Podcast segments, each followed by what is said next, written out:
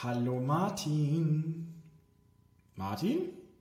Ja, ach ja, stimmt, da war ja was. Der liebe Martin ist heute nicht mit dabei, denn ich starte meine erste Solo-Folge jemals. Äh, das ist auch das erste Mal, dass ich alleine in ein Mikro rede und das irgendwo veröffentlicht wird.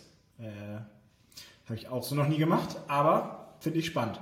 Deswegen entschuldigt, falls ich irgendwo mal abschweifen sollte. Ich habe mir heute als Thema das Thema Mindset äh, genommen. Welches Mindset brauchst du ähm, oder solltest du haben und entwickeln, um in der Immobilienbranche ähm, erfolgreich zu sein? Und ich weiß gar nicht, ob das überhaupt so rein spezifisch auf die Immobilienbranche ist. Es gilt wahrscheinlich für alle Branchen. Aber ich kann natürlich mit meiner Erfahrung das eher auf die Immobilienbranche beziehen. Deswegen, darum soll, soll es heute gehen.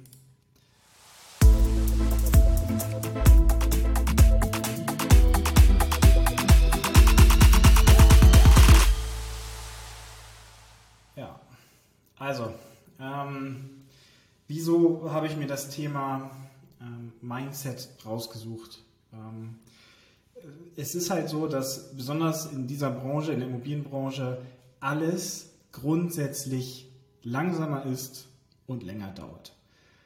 Ähm, es gibt wirklich wenige Dinge, die irgendwie schnell funktionieren. Selbst die kurzfristigen Geschäftsmodelle, sowas wie Fix und Flip, was eigentlich das eines der kürzesten Geschäftsmodelle ist, die du machen kannst, ähm, dauert es trotzdem, also reden wir trotzdem von mehreren Monaten, die sowas dauert, vom Ankauf bis zum Verkauf, bis Geldeingang und so weiter.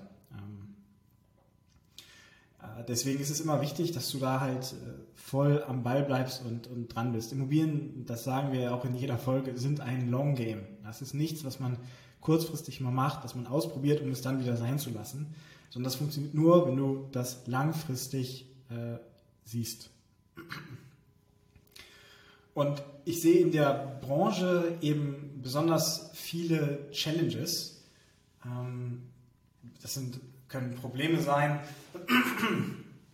die entstehen ähm, durch zum Beispiel, ich sag mal im Beinhold-Bereich, hast du das Thema Instandhaltung der Objekte, ähm, du hast das Thema, dass äh, du viel Mietermanagement hast, viele Stakeholder, die du verwaltest und überall da können halt Probleme entstehen. Und das tun sie auch recht regelmäßig. Gerade jetzt habe ich irgendwie wieder einen Haufen Punkte auf dem Zettel, ähm, die ja einfach, das sind so sind dann so Kleinigkeiten. Das ist dann, dass in der Wohnung über deiner Wohnung Wasserschaden ist und die, das ist nicht von der, von der Versicherung gedeckt und dann äh, muss die Eigentümerin der Wohnung sich darum kümmern, kümmert sie sich darum, ja, nein, äh, hast du selber vielleicht einen Schaden bei dir, wie ist das? Das sind alles Thema, Dinge, das sind erstmal Probleme. Das ist ja keine wertstiftende Tätigkeit. Das ist Instandhaltung oder Instandsetzung, Management. Ähm, das, da schaffst du keine wirklichen Werte. Ähm, genauso ist es, äh, ich sage mal immer ein Thema, das Betriebskostenabrechnung. Ja, das ist etwas, das, das, das, das darf gemacht werden, äh, das sollte gemacht werden, ähm, das kann sich ein Mieter einfordern. Ist es jetzt wirklich wertstiftend? Nein. Ja. Ich sehe zum Beispiel sowas auch immer eher als, als, ähm, als Problem, weil es ist einfach ein Thema, was, was mich im ersten Schritt äh, belastet. Das ist mein To-Do auf meinem Tisch. Ähm, dann hast du natürlich, äh, ich sag mal, wenn du in den Bereich Fix und Flip einsteigst ähm, oder generell in die Entwicklung noch ganz andere Probleme. Sei das jetzt irgendwie ähm, bei der Sanierung oder Renovierung, dass da irgendwelche Dinge entstehen. Da hast du wieder noch mal mehr Stakeholder mit den Handwerkern, die du managst. Ähm, und da können überall Kleinigkeiten, Kleinigkeiten äh, entstehen. Und da gilt es sich halt darum zu kümmern. Ähm, plus, und es sind noch so drei weitere Punkte, die ich da für mich so identifiziert habe, ist, du hast kaum Erfolgserlebnisse. Und wenn ja, dann halten die halt nicht so lange. Ähm, als Beispiel, es ist schön, wenn du ein Objekt kaufst. Und ich erinnere mich noch, ich habe 2018 zwei Wohnungen in einem Schlag gekauft, in einem Termin und bin vom Notar raus und nach Hause gefahren und dachte so, boah, geil, ich habe jetzt zwei Wohnungen gekauft, richtig guter Preis, bin happy. Ja, so am nächsten Tag dann schon wieder vorbei, weil dann ging es ja darum, okay, jetzt geht es daran, die Wohnung zu übernehmen, zu verwalten, gegebenenfalls da instand zu setzen. Ähm, dann waren da noch gewisse Maßnahmen notwendig. Und dieses kurze Erfolgsgefühl von, ich habe jetzt eine Wohnung gekauft und das war ja wirklich der wertstiftende Teil, hinzu, jetzt kommen die ganzen Kleinigkeiten, die einen nerven und äh, deiner Kraft zehren und deiner Zeit, ähm, das steht halt in keinem Verhältnis. Du hast halt hundertmal mehr Kleinigkeiten, die bei dir auf dem Tisch landen, als dieses eine Erfolgserlebnis, ja, den Kauf. Äh, und das geht natürlich weiter. Ne? Das kann man genauso gut auf Zahlungs- oder Mieteingänge ähm, beziehen. Es ist schön, wenn du am ersten des Monats einen Mieteingänge hast, da freust du dich. Zwei Tage später geht das ganze Hausgeld runter und am Ende des Monats die ganzen Darlehen. Und schon, sag ich mal, stehst du wieder, hast du wieder mehr Zahlungsausgänge auf dem Konto, äh, zumindest was so die, die Anzahl an, an Zahlungsausgängen geht, äh, angeht, ähm, als Eingänge. Und da gilt es halt auch wieder im Kopf äh, langfristig zu denken und das auch zu bewerten. Ähm, äh, und ja, also es ist schön, Miete zu bekommen, aber ganz ehrlich, mich reizt das jetzt nicht mehr, wenn am Anfang des Monats Miete auf dem Konto landet. Das ist eigentlich nur ein Mittel zum Zweck.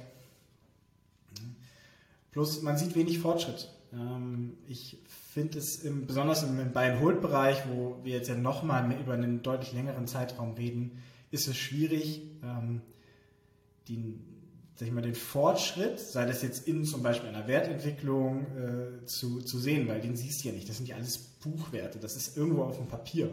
Genauso deine Tilgung. In der Rate, die Rate ist ja in der Regel, die du an die Bank zahlst, jeden Monat gleich. Aber die, du tilgst natürlich einen Teil. Und das ist, wird jedes Jahr, jeden Monat wird es mehr. Ähm, ah, und du siehst es dann irgendwo auf, am Ende des Jahres auf deinem Jahreskontoauszug, was du getilgt hast. Ähm, aber das ist halt alles nicht greifbar. Das ist schwierig. Ja? Und ähm, du kannst damit nichts anfangen. Das hilft dir erstmal jetzt im, im Hier und Jetzt genau gar nicht. Wenn dein Mieter morgen anruft und sagt, äh, das ist doof, hilft dir das nicht, dass du einen Buchgewinn hast in deiner Immobilie. Punkt. Ähm, plus Fortschritte dauern lange.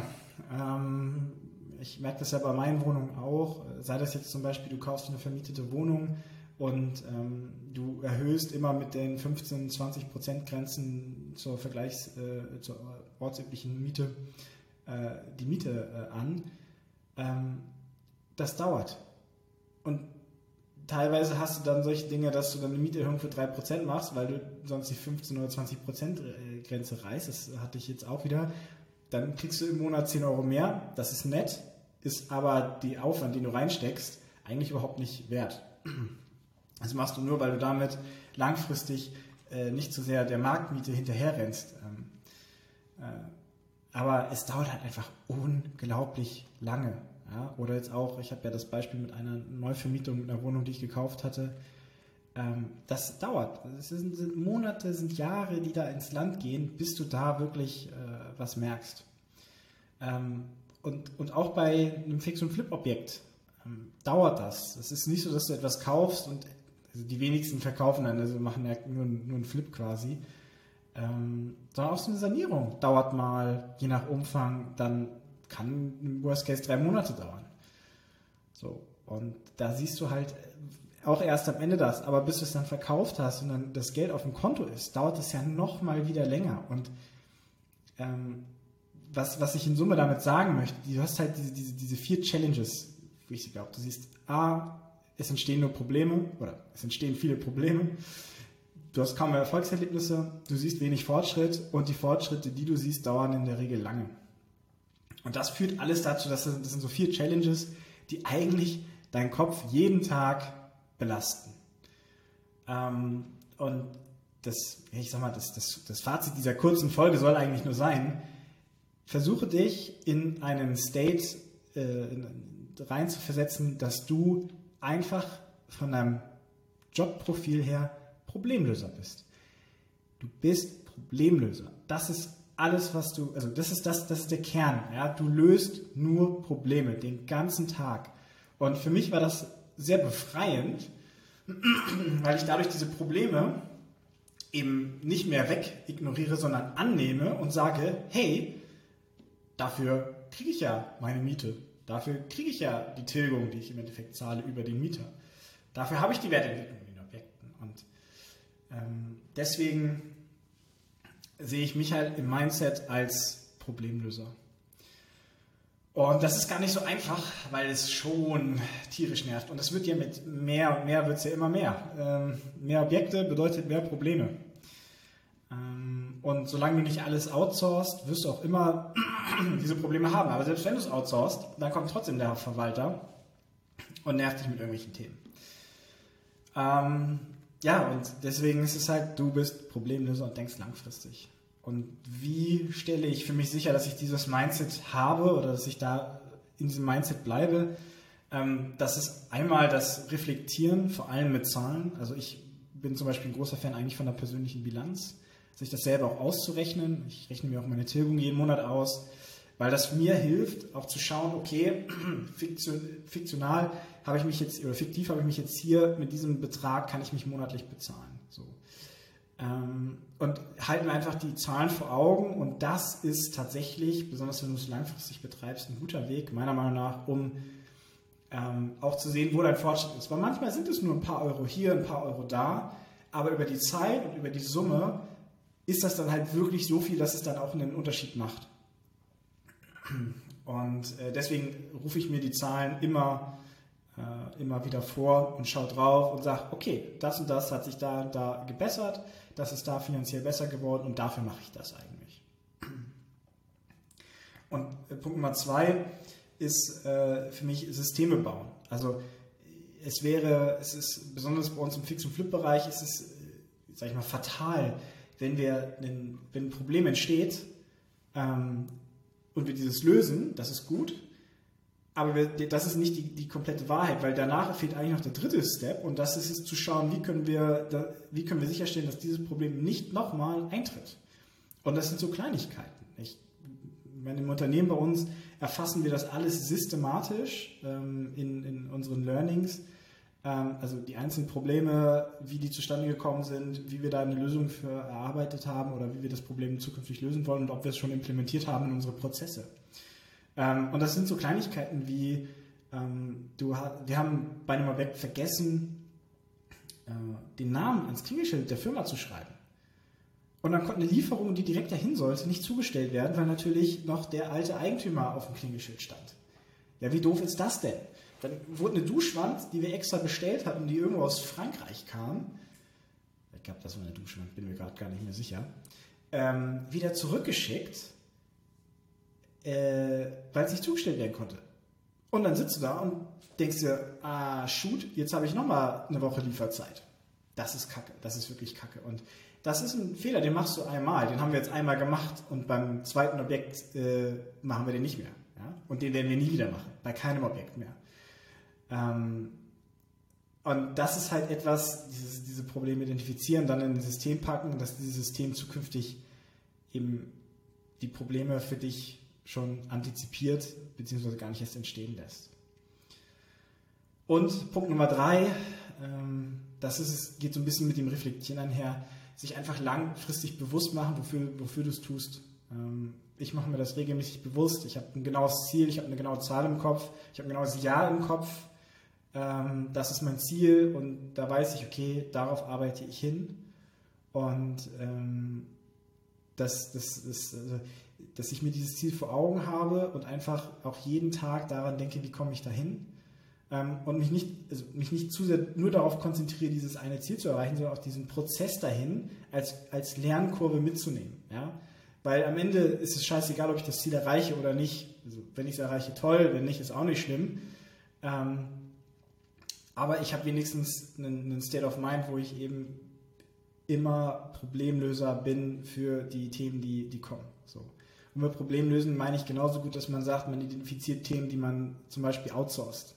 Habe ich ja selber auch gemacht jetzt mit ein paar Themen, ähm, die ich einfach nicht mehr selber tun möchte.